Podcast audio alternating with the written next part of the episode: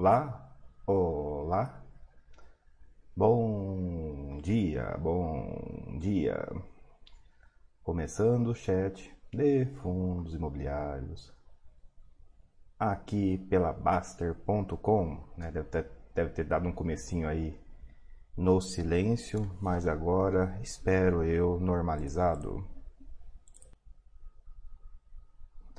Sacar aqui o chat interno para a gente conversar.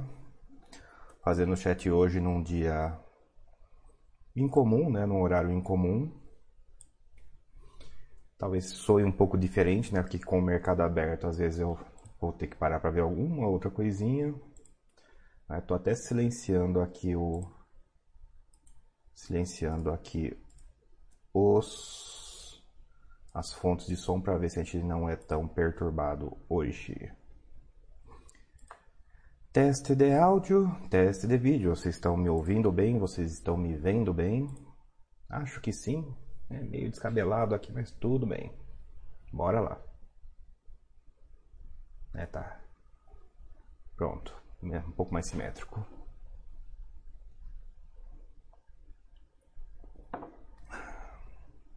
Né, tem que cuidar da voz um pouquinho aqui, senão detona pra caramba. Bolsa hoje animada, mil leilões rolando. Né, eu não poderia né, começar o outro vídeo de outra forma que... Feliz Ano Novo, pessoal! 2021, né? Parecia que nunca ia chegar. E aqui estamos nós.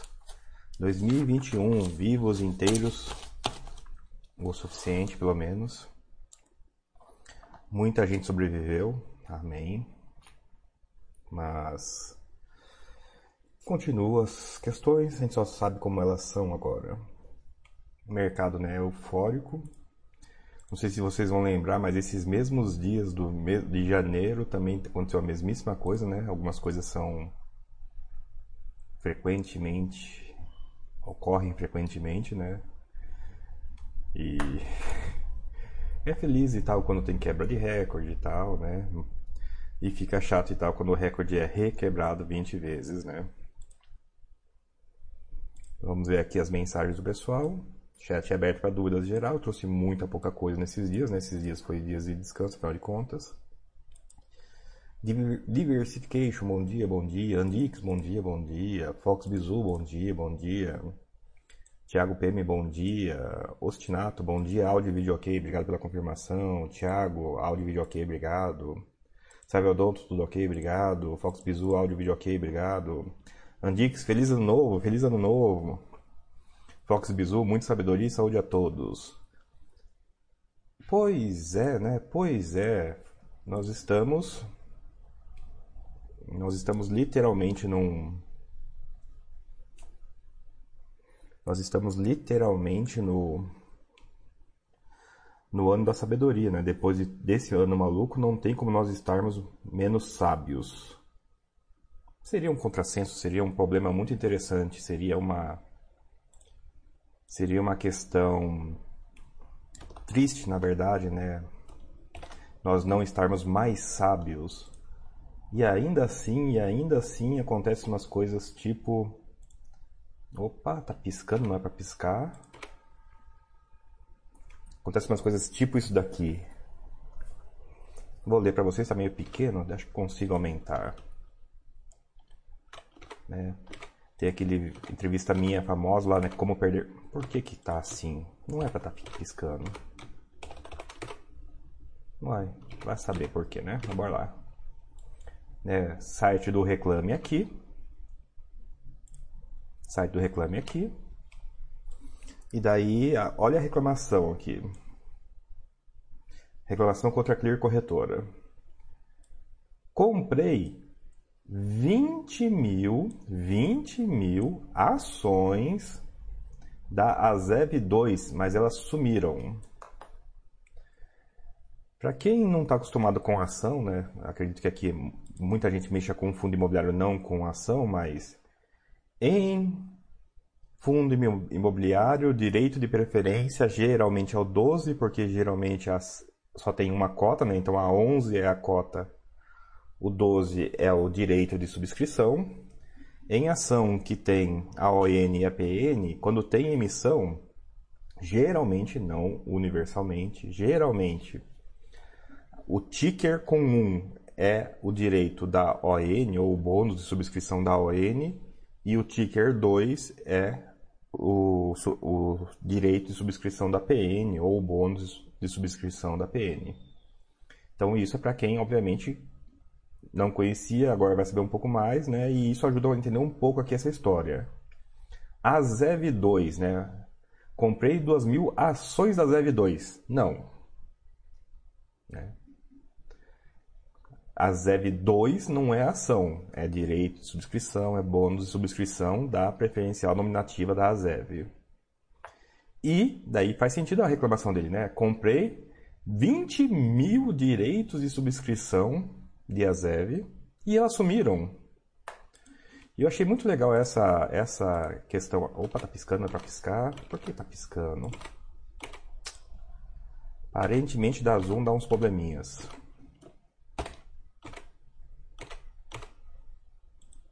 Hum... É, o duro de fazer coisa com o mercado ao vivo é isso. Deixa eu fechar os Chromes em paralelo aqui para ver se ajuda. Não ajudou. F11. Não ajudou. Por que, que está com esse problema, hein, seu rapazinho?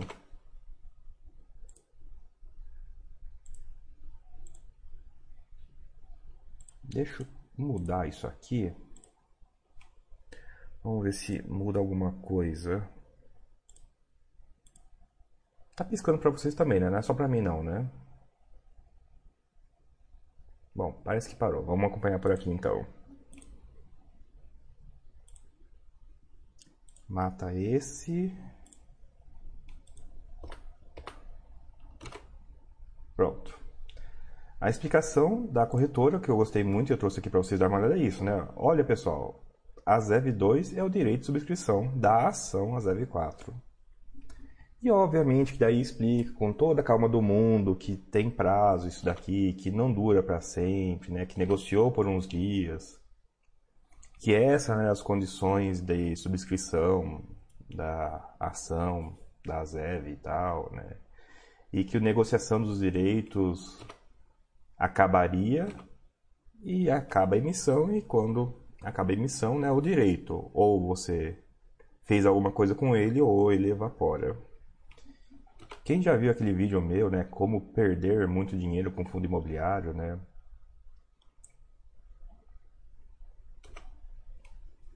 Eu falo metade do vídeo é disso, né? Pessoas que perdem dinheiro com fundo imobiliário, fazendo o quê? Comprando direitos de subscrição e deixando eles virarem pó, perder esses direitos. Eu trouxe isso aqui para mostrar para vocês que não é só em fundo imobiliário que acontece isso. Tem gente que perde, sim, muito dinheiro usando o mesmíssimo processo em ações. Eu não sei quanto, não sei, ah, não sei que alguém tenha algum algum alguma plataforma profissional para a gente dar uma olhada aí, né? Quanto quanto será que custa quanto que foi, quanto foi o aprendizado aqui, né? 20 mil de AZEV 2. Quanto, quanto, qual foi o tamanho desse aprendizado? Lembrando que nós temos que torcer que seja aprendizado, né? Porque se não aprendeu, daí sim foi prejuízo. Hum, é, eu acho que só. Tem, tem algum outro assunto aqui que eu trouxe, mas acho que eu já falei que aparentemente está no manual da B3, ou em algum regulamento pelo menos, que os fundos têm que mandar os eventos acionários até seis da tarde. E daí, quando o mercado está negociando até seis da tarde, os proventos realmente saem dentro do pregão. Que é uma dúvida que vai e volta essa. Ah, mas não deveria ser fora do pregão ou não? Fato relevante? Sim, não. A resposta é depende, depende, depende. Tá, eu fechei aqui o chat na tentativa. Tem que mandar os eventos acionários Fechei o chat aqui na tentativa de parar de pular e agora estou voltando para o chat aqui interno para a gente ver se tem algumas dúvidas, alguma questão. Cadê, cadê?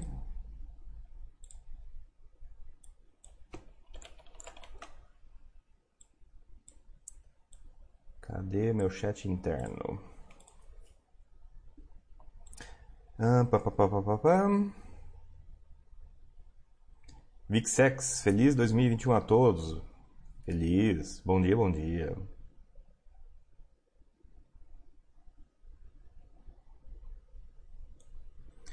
Lucas pergunta: Bom dia, André, feliz 2021. Você acompanha HGLG? Aconteceu uma negociação para a saída um inquilino de contrato atípico, uma parte da multa será paga nesse mês e o restante ficará em conta. Poderia explicar como funciona essa questão? Bom, posso explicar o porquê, o que, né? Você explicou bem, inclusive você detalhou bem. O inquilino saiu, tinha uma multa e essa multa será paga aos poucos. Por muitas razões, porque talvez a empresa realmente queira pagar aos poucos, porque a regra dos 95%, né? O fundo tem que distribuir 95% do seu resultado caixa. Se essa multa fosse paga de uma vez só, ela teria que ser paga inteira agora. E do jeito que ela foi estruturada no HGLG, ela virou uma espécie de renda mínima garantida por um tempo determinado. Olha, vou pagar essa multa, pingadinho. Tem um efeito no fundo imobiliário de distribuir pingadinho. Perceba que isso pode ser intencional, né? É uma acordo feliz para o administrador do fundo e para os cotistas que, no geral, preferem sim rendimentos mais reloginho e não rendimentos pula e volta, e para o inquilino que talvez realmente quisesse pagar pingadinho e não pagar de uma vez só. E é isso que funciona a questão. Foi negociado assim, está sendo feito assim, tem esses efeitos por causa da regra dos 95%. E, mas eu tenho uma crítica a isso aí, né? Que isso aí é um risco. Esse dinheiro numa conta do inquilino, não é uma conta do fundo. Então, ok.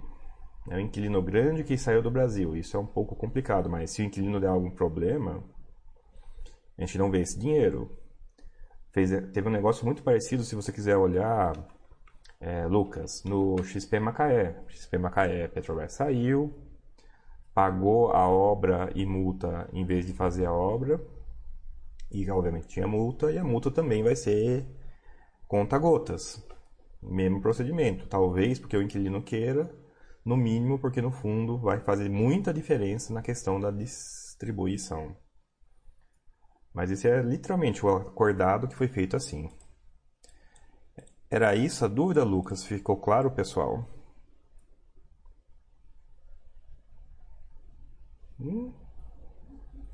Fox Bizu Off Topic. Qual software de áudio que você usa nos chats? Nossa, será que eu vou conseguir mostrar aqui? Desktop. Ah, vou conseguir mostrar. A resposta à sua pergunta, Fox Bizu, é o OBS. Mas você vai dizer assim, nossa, mas o OBS não é um software de áudio. Eu sei que ele não é um software de áudio. Mas isso não impede que ele tenha filtros, né? Primeira coisa, né? Eu uso o microfone até profissional. Ah, aqui, esse aqui, né, o Sony é um microfone de lapela Sony ECM CS3 e além disso, além disso, o próprio OBS fornece fornece alguns filtros que muito ajudam a mudar a voz, né? Quem me conhece só pelos vídeos vai achar estranho eu ao vivo, porque obviamente aqui vocês conhecem eu pelo filtro. Ah, pronto. Depois dá, print, dá um print screen rapidinho, né? Essas são as minhas configurações de filtro. Não são tão universais, elas são adaptadas para minha voz. Então o que eu faço aqui é usar um compressor de forma que meu microfone semi-profissional pareça com um microfone profissional, né? Só, só aqui já economiza uns 600, 700 reais de microfone. E vocês não estão ouvindo minha rua, vocês não estão ouvindo o, o cara que vem cuidar aqui do meu apartamento lavando o entorno, vocês não estão ouvindo meu ventilador, por causa que eu ainda passo um até agressivo, né? 30 é, decibéis. Eu passo ainda uma redução de ruído. Essas duas coisas aqui modificam completamente. Deve ser por isso, inclusive, que vocês estranham quando eu faço alguma entrevista fora aqui e o áudio sai normal, né? Sai caseiro. Porque o pessoal inventa, inventa, inventa de usar softwares que não aceita transmitir, que nem o YouTube, né? Você injeta o vídeo. Daí eu não consigo passar por esse pipeline de, de áudio e vídeo. E é isso. Meu, meu setup de áudio é literalmente esse. O lapela da Sony e esses dois filtros de dois filtros de áudio correspondentes até certo ponto a uma placa boa e um microfone bom. Só faço a simulação via software. Aziel, bom dia, feliz ano novo. Aziel, bom dia, feliz ano novo. Andix comentou: Tentei achar, a ZEV 2 negociou de 1 a 0,3. Bom, 0,3 vezes 20 mil dá bem menos do que é, 20 mil vezes 1, né? Vai ter uma diferença boa aí. E vou dizer pra vocês, viu? A ZEV era, foi um dinheiro bom, viu? A ZEV ajudou pra caramba nesse, nesse ano, né? Eu só achei esse detalhe. Como que eu caí nessa postagem, né? Eu fiz uma operaçãozinha de Azev, daí eu tava precisando lembrar alguma coisa depois da operação feita. Google, reclame aqui a Zev, né? Que estranho. Né? É uma empresa de construção, uma empresa grande, porque tem a Zev, reclamação de Azev no reclame aqui de que é de, de público geral. Daí fui ver, era corretora. Ai, ai. Então, pessoal, sim, é, não é nem novidade essa forma de perder dinheiro. O fundo imobiliário copiou de ações. Abra, bom dia, bom dia. Ostinato, o rapaz do Reclame Aqui comprou X2 em vez de X11? Sim, ele comprou, só que é quase isso, né? Ele comprou o 2 em vez do 4. Ou, para ser um pouco mais exato, ele achava que aquela ação baratinha era uma ação, né? que aquilo era uma ação ação, né, meio implícito, mas ação dura para sempre, né? Ação barata sobe de valor, é aquela famosa aquela famosa sanha de comprar coisa que parece que está barata, né? Um iogurte é mais barato que uma Ferrari? Sim. Dois centavos na bolsa é mais barato que mil reais? Não. É aí que falha, né? Esse é, esse é a falha de intuição que leva as pessoas a comprarem coisas é, erradas na bolsa. Ah, mas nem todo preço é errado, eu concordo, nem, nem todo preço é errado. Agora, comprar um direito, uma opção, né? Ele, é, direito, pessoal, é uma opção. Ele comprou a C como uma opção e, largou ela para vencer. Foi esse, foi esse o trade que o cara fez. Só que o cara não, talvez não soubesse que isso era uma opção a seco que ele comprou e largou para dar prejuízo. A gente, quem mexe com opção sabe que comprar uma opção e largar dá prejuízo. O que o cara comprou foi uma coisa muito parecida com uma opção e largou e deu prejuízo como uma opção largada dá prejuízo. Ó, oh, leilão. É, você vai acabar distraído mesmo, ó, leilão de FAMB. Vamos ver qual é a loucura de fã que está acontecendo hoje. Ó, subindo FAMB. Não era hoje que ia cair Sadi? Cadê Sadi? Ah, não caiu ainda não. Tá, vai cair ainda Sadi. Ok. Um... Pessoal, ficou claro isso? Porque isso acontece também com direito de subscrição em em fundo imobiliário, né? O pessoal que compra o XXX12 achando que é a, o fundo imobiliário. Nossa, o fundo imobiliário custa 100 e o fundo imobiliário 12 custa 2, 3 reais. Então eu vou comprar esse que tá mais barato. Não, não é o fundo imobiliário 12, é o direito de subscrição 12. Uh, ficou claro, Ostinato? Ficou claro, pessoal. É importante vocês saberem disso, porque para evitar que vocês façam isso. Importante, ó, ó, ó repetitivo, eu sei, mas ainda assim importante. Nem tudo que é 11 é cota de fundo imobiliário, é cota permanente, é cota que existe para sempre. XPHT11 é cota que não existe para sempre. XPHT12 é uma cota permanente, não é o direito de subscrição. Então, literalmente a bolsa pega o primeiro número disponível. Tem casos em que o direito vai ser 13, 14, 15. Tem casos que a cota permanente não é a 11, então não é, não se fixem muito no 11, não se fixem muito no 12. Eu sei o que vocês estão comunicando, mas eu não posso responder nessa base. Você tem que olhar se o ativo que vocês estão comprando é permanente ou não. E embora 3, 4, 11. Muito ajude, muito ajude não resolve nessa questão.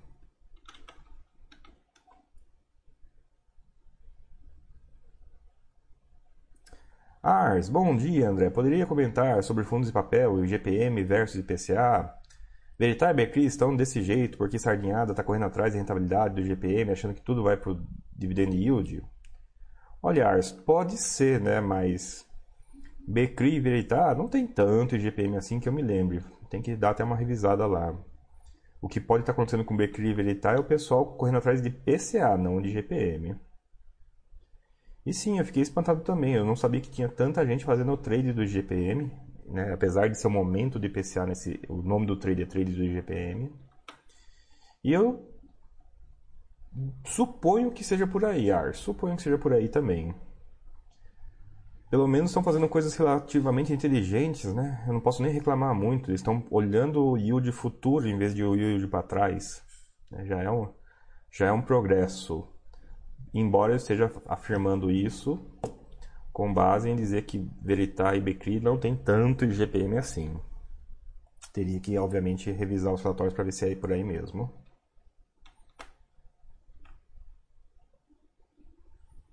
Uh, Silva, André, você conhece algum FII de logística com energia solar ou com fatores voltados para a preservação ambiental? Esse tipo de investimento pode ser interessante e agrega valor para o imóvel locatário?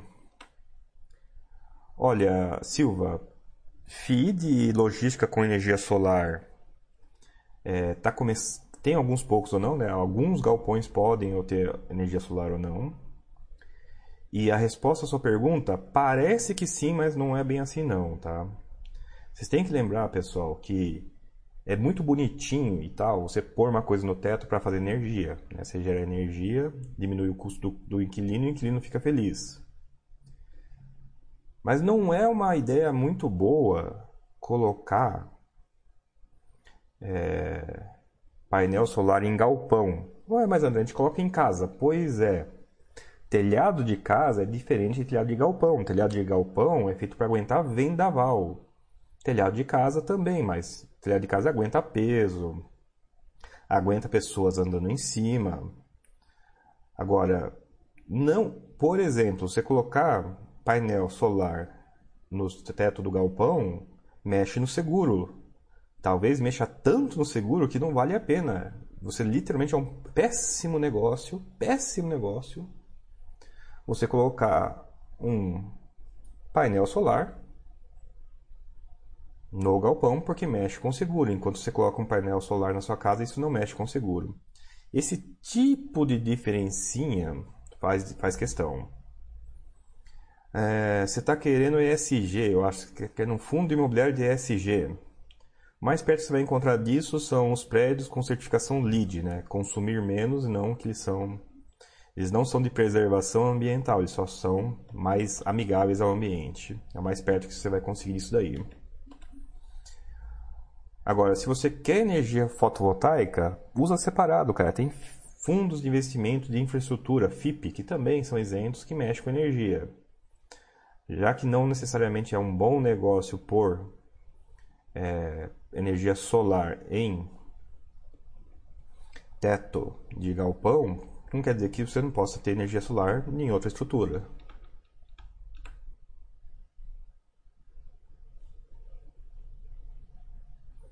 Tiago PM, nesse ano ouvi histórias de gestores que fizeram certa engenharia financeira para fechar as contas.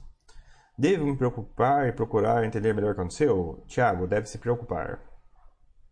Entender melhor o que aconteceu? Sim, claro. Conhecimento nesse caso é bom. Isso dito, isso dito,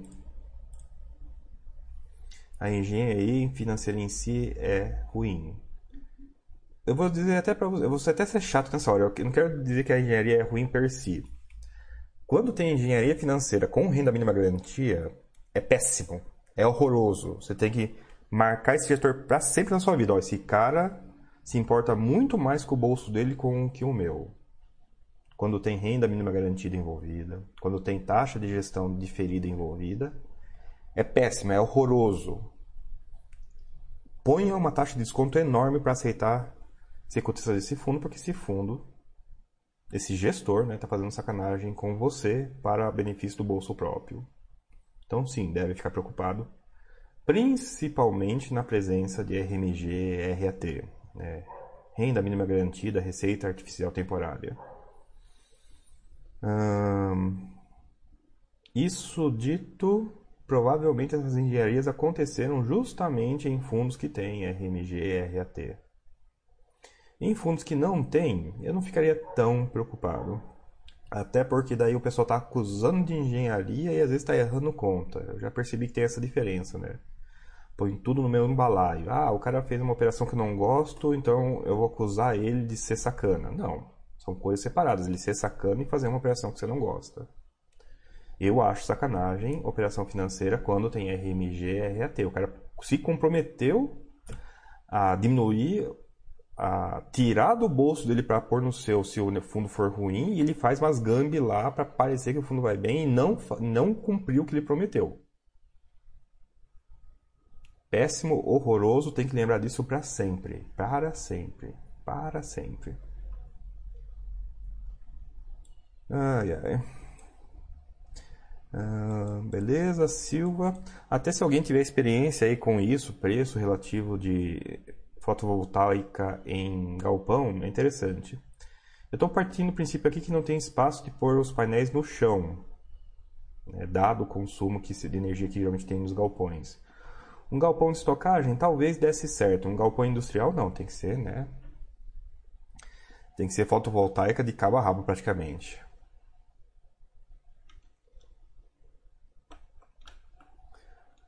Ostinato, entendi que furada. Ah, do comprar opção a seco e deixar vencer? Sim. Quem compra direito de subscrição de ação e deixa vencer é igual comprar ação a seco e deixar vencer. Quem compra bônus de subscrição de ação e deixa vencer é igual comprar opção a seco e deixar vencer. Quem compra direito de subscrição de fundo imobiliário e deixa vencer é igual comprar opção a seco e deixar vencer. Não é um bom negócio. E muita gente faz porque não sabe que nem tudo que está na bolsa é ação, que nem tudo que está na bolsa é cota. Tem na bolsa opções, tem na bolsa opções sobre futuro, tem na bolsa opções sobre índice, tem na bolsa opções sobre futuro de índice, esse é sensacional. Tem mercado de milho, tem direito de subscrição, tem bônus de subscrição, tem um monte de coisa na bolsa. Eu gosto de brincar que a bolsa é uma feira, né? É uma feira organizada. Mas ao contrário das feiras que a gente vai na rua, que provavelmente não tem muita coisa tóxica, isso não quer dizer que na bolsa de valores não tenham coisas perigosas. Sim, tem coisas perigosas. E não, não é função da corretora ativo por ativo ela ligar para você perguntar: olha, você tem certeza que é isso que está comprando? Não é função dela, ela não tem pessoal para isso, não dá para esperar que bolsa corretora faça isso. Um, Ostinado, obrigado de nada. Fox Bizu, obrigado por compartilhar seu setup de áudio de nada. É, eu já até comentei algumas vezes ou não, mas eu sei que de vez em quando passa. O benchmark deles é IGPM+. Hum. Nossa, se o benchmark é IGPM+, eu vou dizer para você, vai ser difícil do deles terem retorno nesse ano, então o rendimento provavelmente vai parecer maior esse ano. Se parar para pensar nisso, Ars, até faz sentido, né? O rendimento vai subir. Por quê? Porque não vai ter taxa de performance. Ars. Não é porque o benchmark é IGPM que a carteira é IGPM. importante isso, viu, Ars? A gente supõe que sim, deveria ser assim, mas se é uma coisa que muita gente falou muito durante 2020 foi fundos com custos, particularmente fundos com custos e taxa de performance totalmente dissociada da carteira do fundo, né? DI com IGPM, é, IFIX em imóvel e coisas do tipo. Então é um alerta. O benchmark pode ser IGPM+, ok, não quer dizer que a carteira seja IGPM+. E se é uma coisa que 2020 muito falou, foi sobre isso, fundos que têm é, benchmark descasado da carteira. Então tem que ficar atento à carteira. E eu posso estar tá falando besteira. Se alguém quiser ir postar os, os, os percentuais relativos de BCRI e Veritada, é aproveito que eu já mudo a resposta, inclusive, porque ela pode estar errada, porque estou assumindo que a carteira é de um jeito, mas eu estou fazendo isso de cabeça. Nossa senhora, hoje está animado o bolso, hein? Tá dando um leilão a cada 6 segundos. Tá subindo, tá caindo. Nem sei, ó. Vocês vão, vocês vão falar assim, nem sei. Ah, só sei que o robozinho de leilão tá, tá feroz hoje. Ah, né, nem tá subindo pouco. Não sei nem porque tá dando tanto leilão. Uh, Tryhold. Bom dia, André. Onde posso achar informações sobre valores mensais de GPM, IPCA, avaliações, etc. Obrigado. Tryhold, tem um... Primeiro lugar que você, o lugar que você deve procurar chama-se séries temporais do Banco Central. Então, Banco Central, séries temporais. Já vou adiantar que é um sistema antigo, chato de usar, não é tão amigável assim, é antigo ele. Mas é onde eu baixo as minhas séries. Eu tenho lá um, ele tem um web service, se você quiser automatizar isso. Eu rodo esse web service todo dia. E e fora isso, se você procurar IGPM, tem alguns tem um site lá chamado alguma coisa Brasil. Calma aí, como que é o nome dele? IGPM. Só GPM. Olha, ele deixou de ser o primeiro site. Ó, tem esse tal de. O primeiro link é chama Ideal Softwares. Tá no formato chato, não é um formato tabular fácil de copiar, mas aparentemente tem os GPMs mês a mês até 1995. Ó, 95, um ano depois do plano real, já são números que fazem sentido. Então a resposta é, é duas, né? Banco Central, séries históricas ou Google, o primeiro resultado para o IGPM.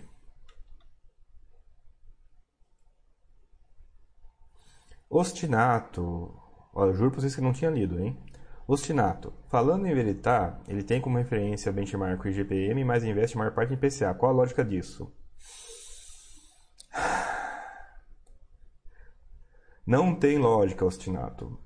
E é fácil, mais fácil falar disso agora, né? Onde que o IGPM está surtado e, portanto, descasado do, IGP, do IPCA. Isso dito, o IGPM está sempre surtado e o IPCA está sempre menos surtado que o IPCA, mas se você pega IPCA acumulado mais ou menos em janelas fechadas de 36 meses, você percebe que o acumulado de 36 meses do IPCA e do IGPM são muito próximos. É, como é possível? Né? Um é super maluco e o outro é comportadinho. A, a questão é que eles são índices de preços, não têm a mesma função, não têm a mesma composição, não têm a mesma periodicidade, não servem para a mesma coisa mas incidentalmente é mais uma coincidência do que, uma, do que planejado. De fato, eles até coincidem em janelas fechadas de mais meses. Então, até que funciona. Até que funciona. Não é uma regra isso, não é planejado isso, não é intencional isso, mas até que funciona. Então, qual a lógica disso? Empiricamente, a lógica é que PCA acumulado mais de um ano e GPM acumulado mais de, bem mais de um ano, na verdade, é, por volta de três anos dá perto, dá perto um do outro. Então não faz diferença, né? É para agradar o freguês. É óbvio que quando surta para cima, né, tem um benchmark em GPM minha carteira em PCA, surta para cima, o rendimento sobe, porque diminui a taxa de performance. O inverso, o IGPM mergulha, dá aquele, aquele zero vários meses, negativo vários meses. Daí a taxa de performance né, mói. Uou, o rendimento, o, o GPM cai, o IPCA cai e o rendimento cai porque a taxa de performance dispara. Coisas do mercado. Mas, mas sim, Ostinato, chega por empirismo a ter lógica.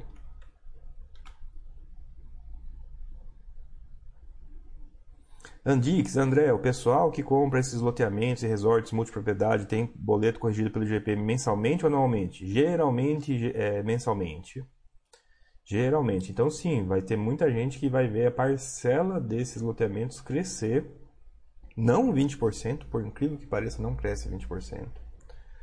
Esse ano vai crescer, mas não vai crescer tanto. A, a gente, vocês têm que lembrar, pessoal, que a inflação sai do fundo imobiliário. Então, nós estamos recebendo essa inflação alta agora porque o boleto puxou essa inflação. A dívida cresceu pela inflação, né, correção monetária. Mas vocês têm que lembrar também que o boleto, ele, em teoria, diminuiria o valor da, da prestação mensal. Claro que esse mês, esse ano não diminuiu, aumentou. Mas a dívida não cresce igual à inflação por causa da taxa de amortização mensal dos boletos. Então, os boletos cresceram de valor, mas talvez não tenha sido tão drástico, tão drástico quanto o pessoal imagina. Mas subiu, com certeza subiu de valor. Teria que estar, tá, teria que estar, tá, teria que ser um financiamento de menos de três anos, dois anos, dois anos, dois anos oito, é mais ou menos, é dois anos e meio, três anos, para que a parcela tivesse andado de lado nesse ano que o GPM deu 20%. De cabeça, tá, pessoal? Isso aí não, não é muito certo, não. É só pra, é estimativa, nem é para aproximar o número, não. Então, mas a resposta é geralmente mensalmente. Geralmente é mensalmente. O boleto subiu. Quanto mais longo for o financiamento, mais ele subiu. Quanto mais curto o financiamento, menos ele subiu ou não subiu. Basicamente. Senhor Barriga, bom dia. Bom dia, senhor Barriga.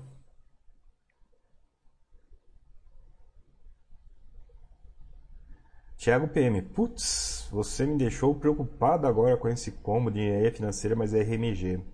Acredito que seja difícil perceber isso no relatório agencial. É.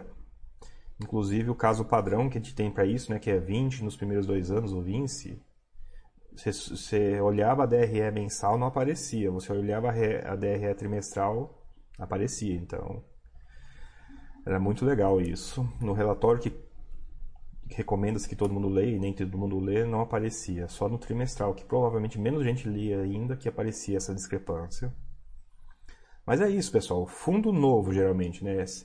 Você vai ver que a engenharia financeira é, acontece geralmente no, quando o fundo está para completar dois anos. É por que quando o fundo está para completar dois anos? Porque as RMG são de dois anos, as RAT são de dois anos, né? Então, por que diabos o cara faz a engenharia financeira lá no penúltimo mês, no antepenúltimo mês, né? É para embolsar o dinheiro do cotista mesmo. Meter o ferro e não cumprir a promessa nenhuma.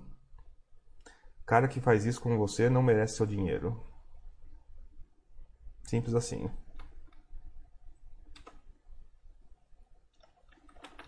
Ah, o pessoal comentando aqui, ó, vocês estão, ó, vocês estão sabendo a informação, estão entendendo, estão conseguindo achar, achar rápido esse é o melhor sinal de que vocês estão provavelmente investindo bem. Vocês estão entendendo e vocês estão conseguem não não é um exercício por óbvio, né? Vocês entendem, compreendem e acham informação.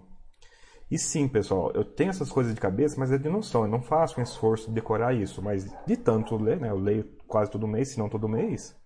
Você vai ficando com essas noções na cabeça. Andix comenta, o Veritas 70% IPCA. IPCA subiu, IGPM disparou, rendimento vai subir. Tryhold, é, 70% Veritas, 70% IPCA, 13 GPM. É, Andix comenta 44% de Becri tem 44% de IPCA e 21% de GPM. Então, pessoal, isso aí na minha cabeça é o trade do GPM, tá? O pessoal que sai do GPM, que está embicando para baixo e vai para o IPCA que vai carregar vai carregar um pouquinho alto por um tempo ainda. Daí você surfa, né? Um... É que o trade de inflação você não sai dele, né? Você troca da inflação surtada para inflação comportada e vice-versa. Você vai só pulando de galho. Fernando compensa. É, Fernando comenta. Bom dia, André e pessoal. Os índices tendem a se encontrar no longo prazo mesmo. Pois é, pois é. No médio prazo, deixa eu já no médio prazo eles se encontram. Então, sim, provável que eles se encontrem também. Provável, não certeza, que eles se encontrem no prazo maior, no longo prazo. Fernando, deve estar difícil encontrar atualmente alguém emitindo CRI de GPM+. Surpreendentemente, vai ter por durante 2021 ainda vai ter sim bastante GPM+, porque teve muito loteamento que vendeu lotes lá em julho, agosto, setembro, outubro quando o GPM já estava alto, mas o pessoal não tinha se tocado ainda que ia doer. e você, é pela mesma razão que é estranho fazer um fundo e, e, com benchmark GPM com carteira IPCA, é improvável você fazer um CRI IPCA com, com ativos em GPM. Então, tem um estoque rondando aí de GPM que ainda está para chegar no mercado, tá? Primeira coisa. Então, acredito que ainda vai ter um tanto de GPM ainda. E supondo, eu odeio essa expressão, mas supondo que venha GPM negativo mesmo, vai. Lá para março, abril, por alguma razão, né, o mundo sempre dá errado em março, abril. Né? Sem, sem menção 2020, já era assim antes. Daí o GPM dá negativa lá em março, abril. Daí todo mundo vai querer o reajuste do aluguel nesse cara que está dando negativo. Nossa, meu aluguel vai cair. Fernando, eu concordaria contigo que deveria assumir GPM desse mercado por conta desse aprendizado. Mas daí eu retruco que memória de memória de peixinho, né? O pessoal se esquece.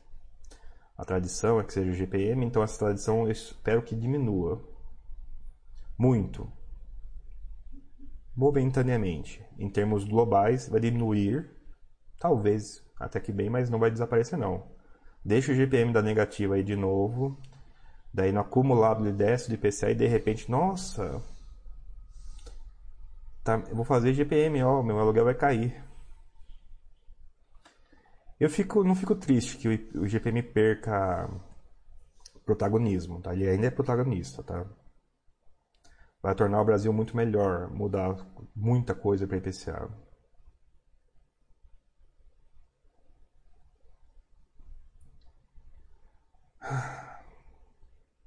Mas eu não sei se é tão, tão automático, tão automágico assim, né? Poupança rende, tá rendendo menos 2 agora e o saldo está se movendo bem, bem devagar. Imagino que essa história de PCA e GPM seja muito, muito parecida. Mas eu não ficaria triste não, viu, Fernando? Concordo que eles se encontram, concordo que vai diminuir. Não acho que vai desaparecer, nem acho que vai ser tão difícil assim tem estoque, tem tradição, tem lugar do país que não se fala em PCA. Por quê? Porque não. E tem memória de peixinho. Ah, tem memória de peixinho, certeza. F. Stona. Bom dia, André. Quais os principais pontos de análise, principalmente de riscos nos fundos CRI? F. Stona. No geral, eu assumo que os fundos CRI vão dar certo, né? Eu não faço análise de risco. Tem que ser o dia que eu estou com muito tempo e nem é raro acontecer. Mas existe uma análise que você pode fazer que é o seguinte: CRI por CRI, você verifica se ele é mensal, o pagamento dele é previsto que seja mensal, e em sendo mensal, você caça lá no site do agente fiduciário do CRI se naquele mês ou nos últimos meses ele pagou amortização. Qualquer amortização. É claro que pagar um centavo de amortização não é, não é tão agradável, não é tão diferente de não pagar nada, mas o CRI mensal que paga amortização provavelmente está saudável ou relativamente saudável. Tem muitas outras coisas que dá para ver, tem muitas outras coisas que dá para ver, mas em termos de fundo andando, é muito. Esse é 80-20, né? Regra de Pareto. Isso aí resolve com pouco esforço em relação ao esforço que você tem que fazer para os outros, ele tem uma, um resultado muito bom.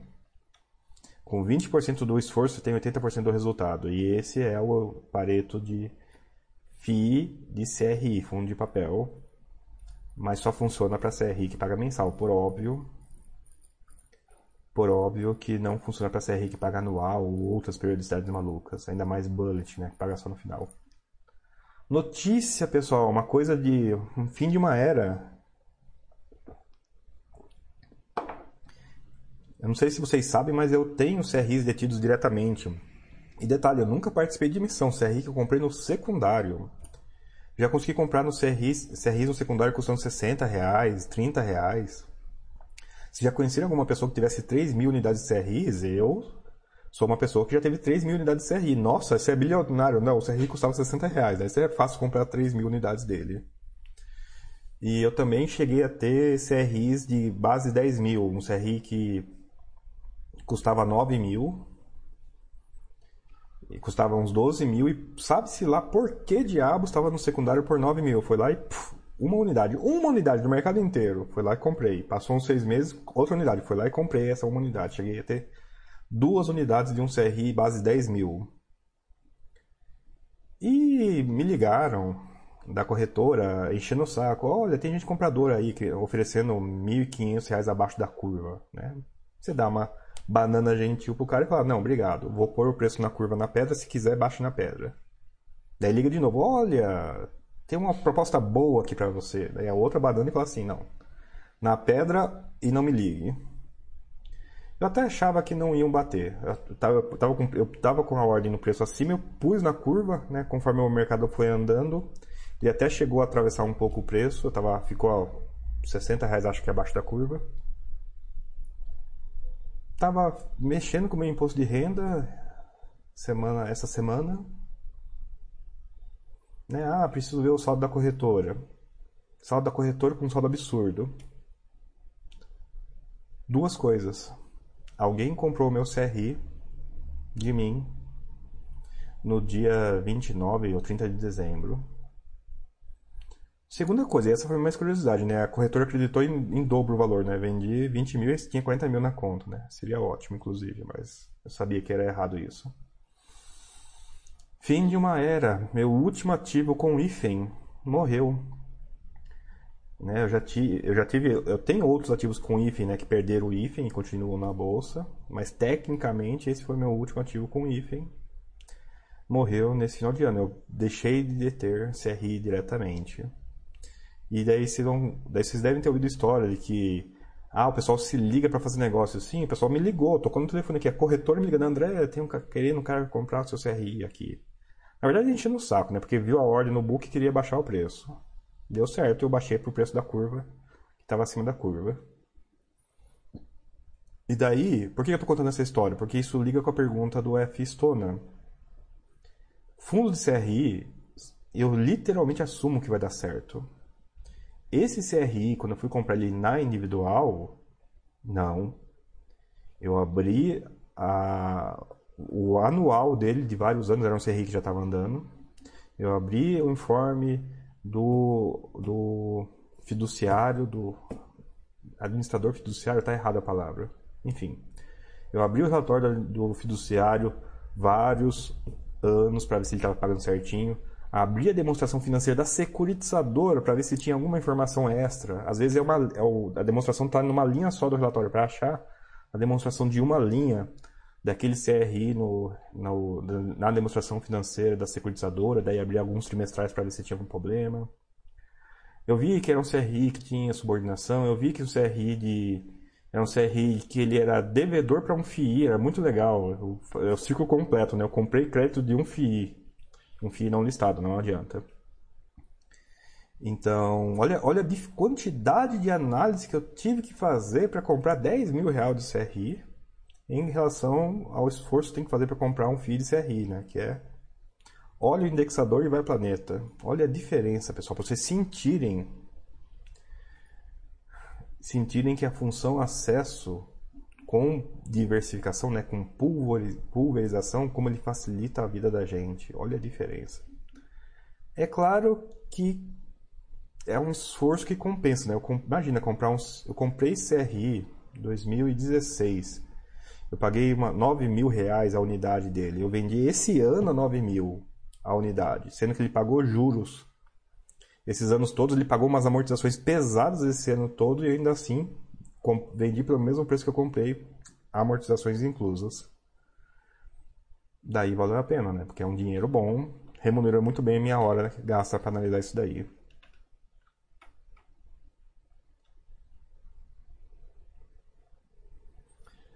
Ah... Ok, F-Stona pegou os pontos. E aí, pessoal, gostaram da história? Detalhe verdadeiro. Meu último ativo com hein? Pedro N, bom dia, bom dia. Falta 8 minutos para acabar o dia. Daí vamos para tarde. Mutz, bom dia, bom dia. Andix, Veritária está alocando em, em emissão 500 mil também. Está com 300 mil em caixa está com 300 mil em caixa e fazendo uma emissão de, de meio bi, é isso? É, Se ele está com 300 mil em caixa, ele já está com o rendimento amassado, como a emissão amassa um pouquinho mais. Interessante, ficar de olho. Né? Não é uma métrica de verdade, mas eu, sim, acompanho o fórum. E aquele fundo que o pessoal muito reclama, eu, eu paro para dar uma olhadinha com mais carinho. Né? Onde tem muita reclamação, às vezes tem muita desinformação. Né? O anti-trade maluco lá. Andix já complementa, já fez a emissão. Ah, tá. Silva Vi, André, quando terá seu curso esse ano? Possibilidade de ser presencial? Presencial só quando tiver vacina. Acredito que o hospital não vai baixar a ocupação. O hospital não vai baixar a ocupação esse ano sem vacinação. Infelizmente a taxa de. Infelizmente a taxa de, de, de, de de imunidade versus a taxa de nova disponibilidade suscetível parece estar bastante equilibrada, ou seja, nós estamos num estágio normal. Nós estamos isso não é uma epidemia, isso é uma endemia. E é uma endemia estabilizado em cima, infelizmente. E uma endemia estabilizada em cima não é um problema. Nós temos um problema, nós temos uma endemia de trânsito. O trânsito deve matar mais pessoas do que mata a gripe, ou provavelmente até mais Covid hoje em dia. Com certeza, com certeza, gripe esse ano menos, né, porque menos vai ter, mas o problema de ter estabilizado em cima é que o hospital fica ocupado em cima, e das duas uma, ou a gente vacina ou a gente triplica os hospitais do Brasil, e até que a gente vacine ou triplica as dos hospitais no Brasil, provavelmente vai ter restrição e por isso não vai ter curso presencial até diminuir a, diminuir a ocupação do hospital, seja por vacinação, seja por endemia cair, seja por é, vacinar construir. Eu chutaria é que os meus cursos, Silva, eles não são que nem o curso do Mili, que ele muda, é um curso mais contínuo. Meus cursos não, eles são extremamente repetitivos. Então, quem já fez um, não faça o outro, é repetitivo. Até. Adianta, então a demanda dele é bem mais baixa. Talvez eu faça assim esse ano. Improvável que seja presencial no primeiro semestre. Eu até tenho esperança de presencial no segundo semestre, mas a ocupação do hospital, infelizmente, não está cedendo. Infelizmente.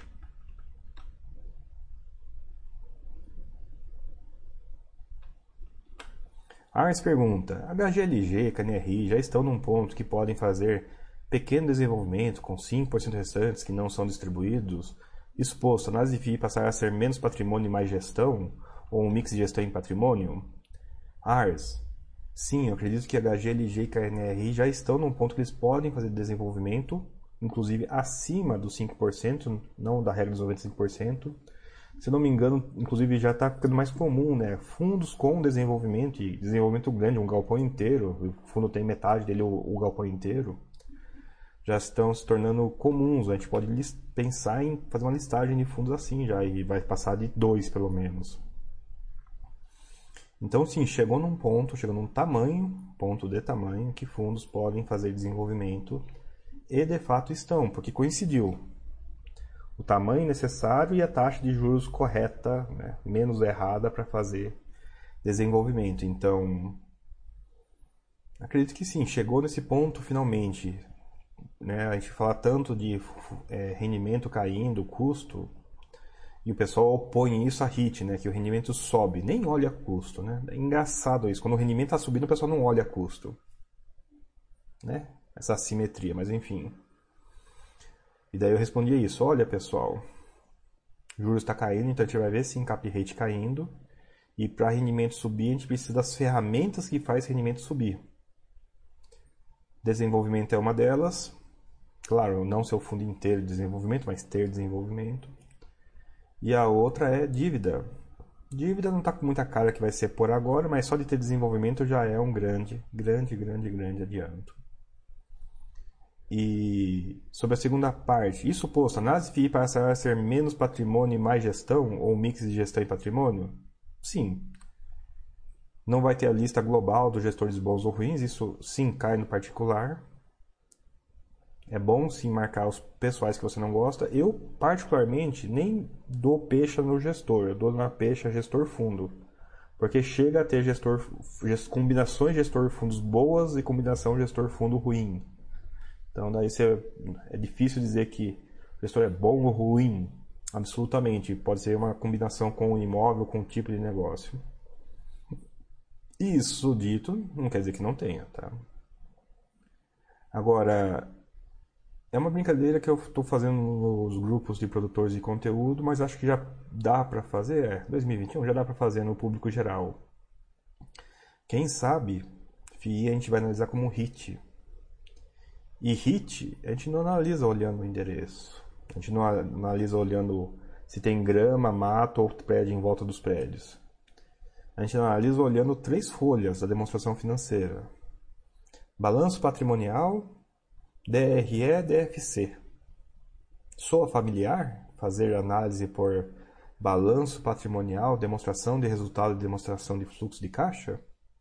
Sim, vai chegar num ponto que a gente vai analisar por empresas, empresas de baixa alavancagem, empresas relativamente mais lineares, empresas que as fórmulas mágicas ou aquelas regrinhas de livro funcionam melhor, sim. A gente vai analisar FII no momento não vai ser agora, mas está chegando lá, está começando a chegar lá no momento que a gente analisa a FII. Né? A gente analisa a FII por, como uma grande holding relativamente comportada. Né? Para não dizer que é, uma, que é um hit.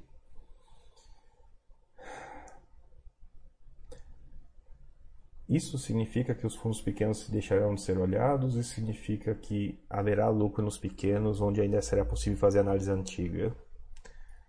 Pessoal, eu não abandonei a análise antiga, não, viu? É ok que isso é uma questão que depende de tempo, eu sei que nem todo mundo tem tempo, ok. Mas é para dizer para vocês, ó, se vocês não têm tempo, não façam. Ponto. Isso não quer dizer que tem outras pessoas que não estejam fazendo isso, gastando tempo em ativo ruim, custo-benefício horrível. E no meio do ativo ruim, você vai lá tropica, cai de cara no chão, quebra o dente todo arranhado, todo dolorido e olha para trás e vê que você descobriu a mina de ouro ali, uma pepita do tamanho de um saco de, de arroz. Ainda acontece, viu? No Brasil acontece e nos Estados Unidos também. Não é. É atividade lá do médico maluco do The Big Short, né? Da grande aposta. E. E, e aí eu não sei como, como conciliar isso, né? O nosso mercado está desenvolvendo, ele vai se tornar normal, o que significa que a análise vai ser mais empresarial e menos circunstancial, o que significa que nossos retornos serão mais médios, deixará de ser negativos, começarão a ser positivo médio, já é um grande progresso, mas não vão, vão deixar também, não vão ser não vão ter muita chance de ser sensacionais. É um progresso, mas é um progresso para uma mediocricidade positiva. Não é um progresso para uma lucratividade incomum. A lucratividade incomum realmente vai exigir, daí sim exigir, análise de riscos incomuns.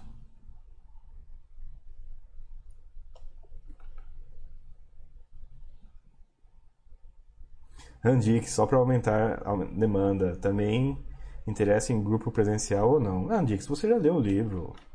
O primeiro, o primeiro curso, pelo menos, é muito parecido.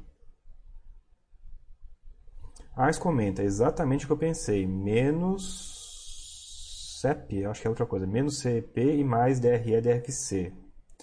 Vai chegar num ponto que o cap rate de aquisição vai ser muito pouco significativo. Sim.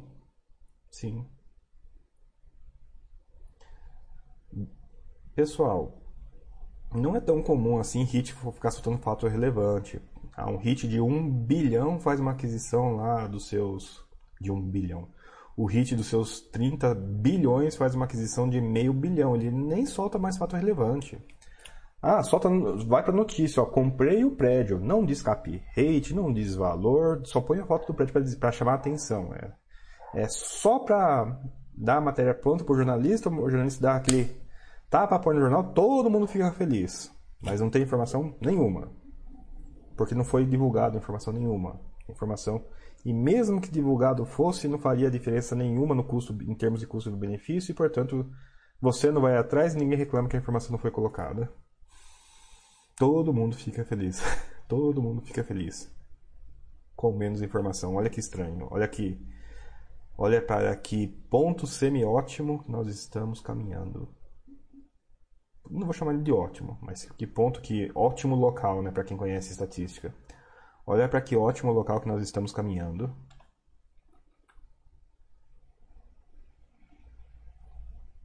Uh, Mad pergunta, Med pergunta.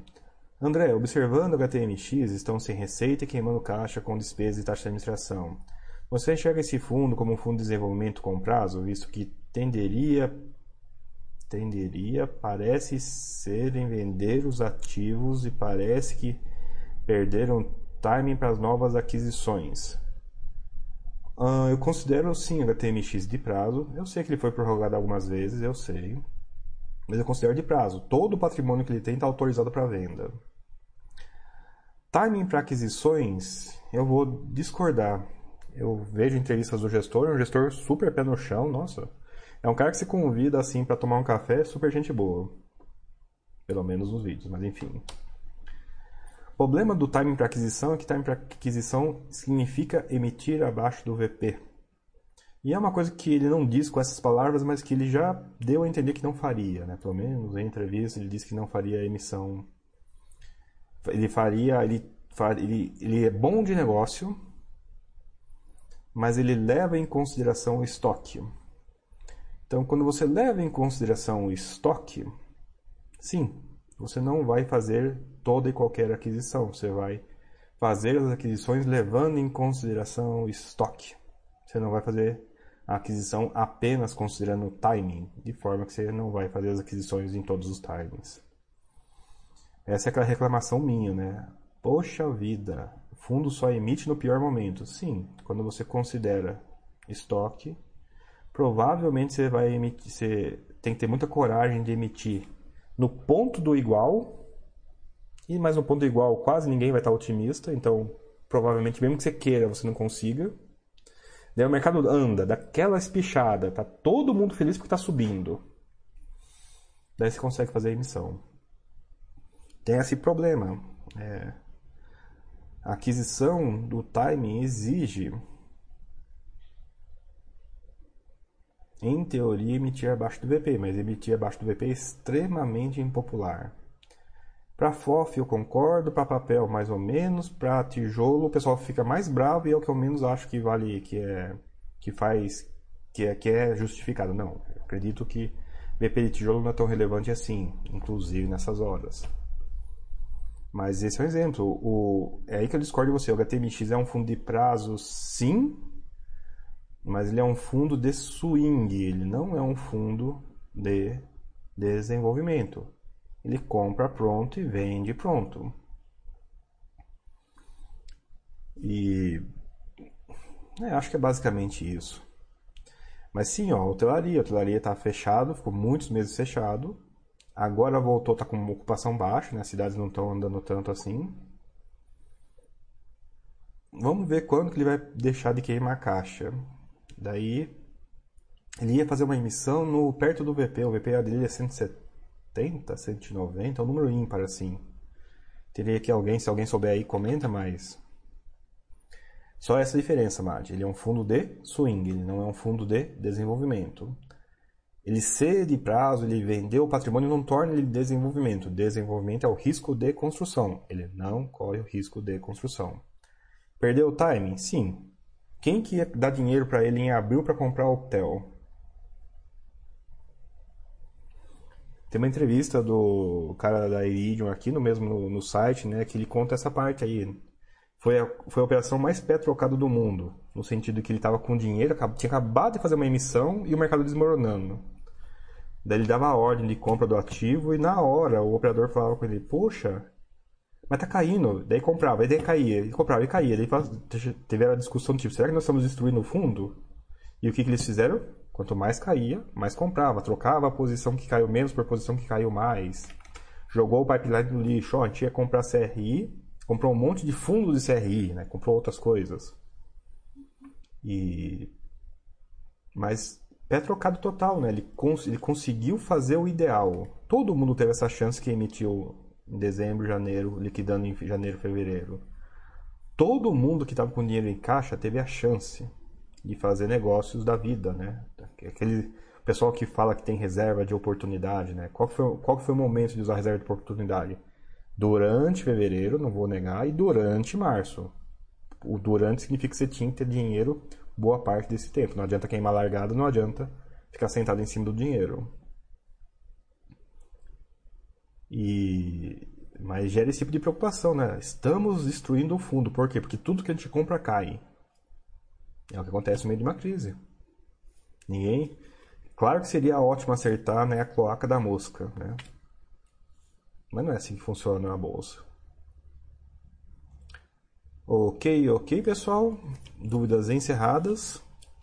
Hoje eu vou. Né, dia alternativo, horário alternativo. Vou puxar aqui para o encerramento do, do chat.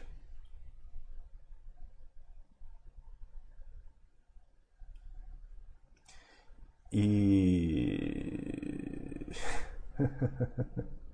As discussões malucas que tem também no outro, mas tudo bem, é. O. O. Depois, depois, depois eu explico. Tem mais uma pergunta que chegou ali, vou tentar responder, mas já vou chamando o encerramento já. Amanhã não tem chat, vai ter uma entrevista no horário, então adiantei o chat para hoje, né? Um chat fora de época para comemorar um começo de ano fora de fora de fora de padrão. Mas não posso deixar de lembrá-los, pessoal, que ainda não acabou. Então, cuidar um pouquinho da alimentação e que ainda não acabou, uma coisa interessante aconteceu. Mais uma vez, mais uma vez, né, mostrou que quem vendeu porque ia cair provavelmente acertou. E quem vendeu porque ia cair, porque ia comprar mais baixo, eu ouvi bem mais de meia dezena de histórias de que não foi tão fácil assim. E agora, nesse momento, já em pleno janeiro de 2021, em plena euforia, repetindo a euforia de janeiro de 2020, está com menos patrimônio do que tinha no janeiro de 2020, sendo que a pessoa que provavelmente não fez nada disso parou de comprar com medo, ok. Essa pessoa está com mais patrimônio de quem acertou a venda. Porque, pelo jeito, né, vender is vender é cruel e inesperadamente mostrou-se que é cruel de novo num ano completamente atípico. Né? Vender foi fácil, o que foi difícil foi comprar. A pergunta do Thiago é até correlacionada, vai ser a última mesmo. Thiago PM. Essa questão do timing pode ser resolvida com alavancagem? O gestor se endivida para comprar quando a cota está abaixo do VP e faz a emissão quando estiver acima? Faz sentido? Faz sentido particularmente no Brasil, tá? Particularmente no Brasil, que não é que é difícil fazer dívida. Em uma regra diferente ou países que é mais fácil fazer dívida, a única coisa que faria é não faria emissão. Faz a dívida e paga a dívida. Fazer a dívida no meio da crise tende a ser extremamente lucrativo, mais do que pagar a dívida. A não ser né, que os juros caiam, daí você refinancia a dívida. Né? Você faz uma dívida relativamente cara, você tem um patrimônio grande, tá todo mundo ferrado, você consegue fazer um empréstimo, você faz um empréstimo e compra coisa barata. Opa, tá todo mundo otimista. Você não faz uma emissão. Você até pode, mas o que é melhor para você fazer é paga a dívida relativamente mais cara e faz uma dívida relativamente mais nova e toca a vida. Isso possivelmente é mais lucrativo, é mais estável, evita que o pessoal caia na hora de realizar grande capital a tudo e a qualquer custo. Tem, tem, tem, existem alguns benefícios de pagar a dívida devagarzinho.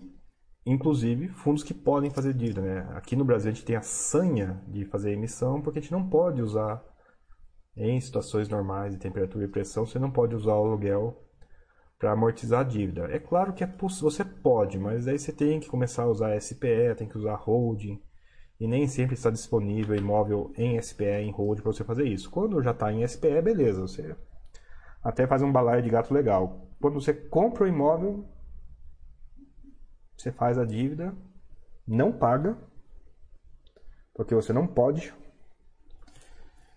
você faz a emissão. Mas faz sentido sim, Tiago, faz sentido sim. A alavancagem permite se resolver esse problema. Alas, empresas na bolsa raramente fazem emissão. O que elas fazem? Compram com dívida. Né? Empresa, faz, empresa fazer emissão, ou é que o negócio está absolutamente sensacional, ou absolutamente horroroso, né? É os extremos. Fundo imobiliário tem que fazer emissão sempre, porque ele não tem a chance do, do desse de um dos extremos aqui. Ok, ok, ok. Pessoal, encerrando aqui o chat de fundos imobiliários pela Baster.com. Amanhã não tem paciência. Desejo a todos um feliz ano novo. Conseguimos, pessoal, 2021. Desejo a todos reserva de emergência forçada. É, é, forçada não. Reserva de emergência construída para que a gente possa assim investir. Nesse ano que vai ser confuso? Qual ano, pessoal, que não foi confuso? Ok, ok, ok, ok. Abraços, galera. E até, até, até.